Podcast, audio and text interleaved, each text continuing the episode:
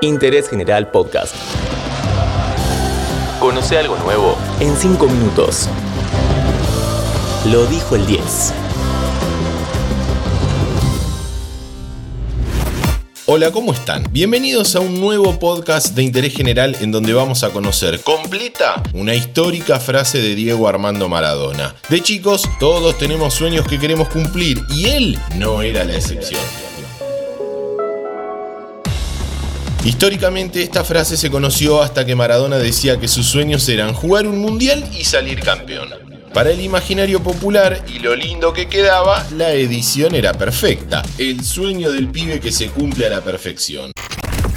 Mis sueños son, dos. mi, mi primer sueño es jugar en el Mundial y el segundo es salir campeón. Hace pocos años alguien publicó el video con la frase completa y ahí Maradona sí afirmaba que sus sueños eran dos, jugar un mundial y salir campeón, pero con la octava de Argentinos Juniors. Y el segundo es salir campeón de octava y, los que siguen el campeonato.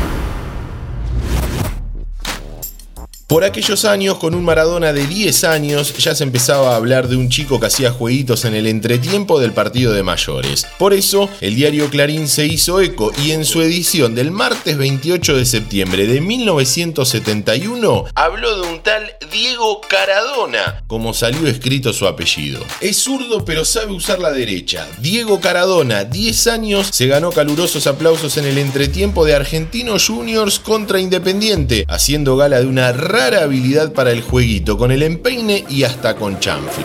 Mi mamá en, en casa me dice nene, así que me siento nene.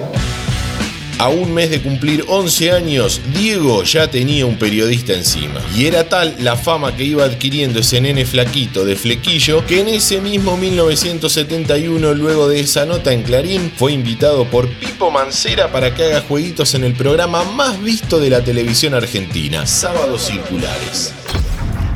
Diego recordó ese momento con un posteo y contó detalles de aquella participación. En 1971, cuando yo tenía 10 años, me invitaron al programa de Canal 13, Sábados Circulares de Pipo Mancera. Era el show más famoso de aquellos tiempos en Argentina. Me habían visto hacer jueguitos en el entretiempo de un partido entre Argentinos Juniors e Independiente en cancha de Vélez. Y nos invitaron a Francis Cornejo, mi entrenador de los cebollitas, y a mí. Recuerdo que mi mamá, la Tota, me compró unas zapatillas flechas nuevas para aquel día. Como podrán ver, éramos muy humildes. En un principio la idea fue hacer una entrevista de 5 minutos, pero los invitados principales, los 5 latinos, se retrasaron y tuvieron que estirar mi entrevista. Me tuvieron 45 minutos haciendo jueguitos delante de las cámaras. Fue mi primera aparición en la televisión. La popularidad de Diego como cebollita iba creciendo. Aquella frase de los sueños parecía cumplirse si nada extraño sucedía. En ese momento los clubes no podían fichar oficialmente jugadores menores de 14 años y por eso disputaban los torneos infantiles y juveniles con equipos que tenían otro nombre. Fue entonces que les pusieron cebollitas porque eran todos chiquititos.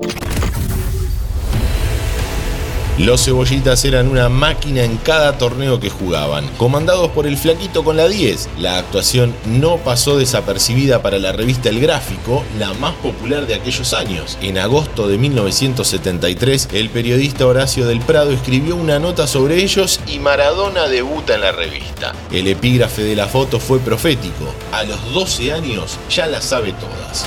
Por eso ahora vamos a bailar para cambiar esta suerte si sabemos gambetear para ahuyentar la muerte.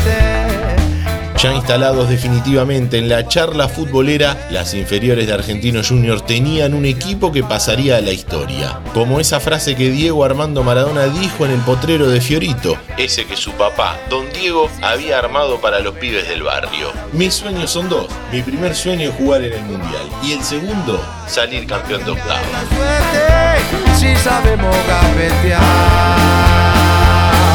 para ahuyentar la muerte. Casa me dice nene, así que me siento nene.